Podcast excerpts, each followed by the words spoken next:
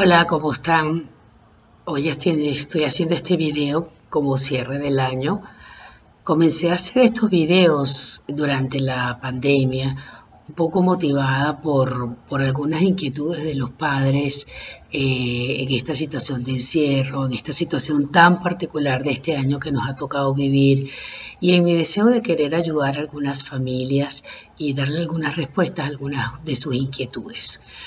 Hoy que estamos cerrando el año 2020, un año tan difícil, tan particular, yo sentada aquí en la sala de mi casa con una hermosísima vista del Ávila, que los que somos caraqueños y venezolanos sabemos lo que es eso, con un hermoso cielo azul de sembrino que también los caraqueños conocemos, ¿ok?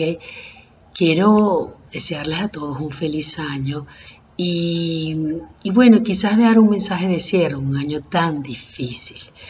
Yo creo que os ha dado un año muy duro, muy difícil, para algunos más que para otros. A algunos les ha tocado vivir pérdidas irreparables, irrecuperables, no solamente de vida, sino pérdidas materiales.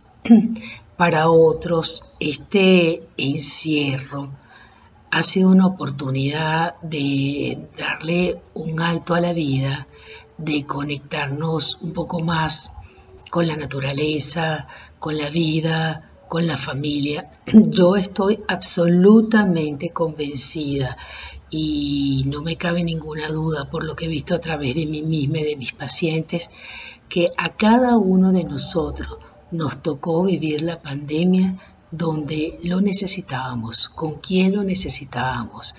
Seguramente eso que nos tocó vivir o que nos ha tocado vivir y con quien hemos tenido al lado y en el país que nos agarró, seguramente era un proceso que teníamos que hacer, que teníamos que cerrar, que teníamos que desarrollar o alguna transición.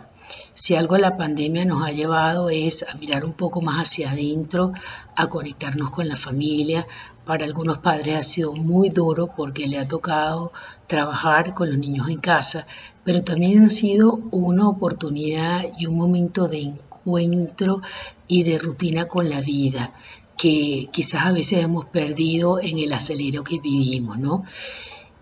Yo misma en la pandemia cuando comenzó fue muy duro para mí porque mi salud se vio muy afectada y, bueno, realmente llegué a momentos de desesperación y no es que mi salud esté mucho mejor, ¿ok? Solo lo que está mejor es mi aceptación de la enfermedad y, y el propio proceso que yo he hecho conmigo misma.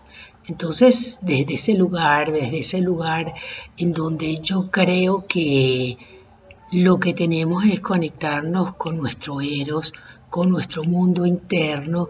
Y yo los voy a dejar con una frase que me dejó la película Soul que acabo de ver, en donde uno de los personajes dice que estaba yaceando la vida. Quienes han visto la película, eh, yo quisiera dejarlos con esa frase.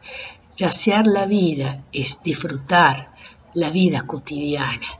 Y si algo me ha dejado a mí la enfermedad que me, que me conectó con una impotencia, que me ha conectado con las limitaciones, es poder disfrutar cada momento de la vida cotidiana y escoger las peleas que uno verdaderamente se va a casar, qué vale la pena o no y cómo por qué vale la pena sufrir o no.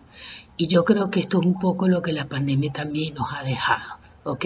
Nos invita a esa reflexión y a volcarnos a ese mundo interno. Entonces, bueno, vamos a ver si podemos comenzar el 2021.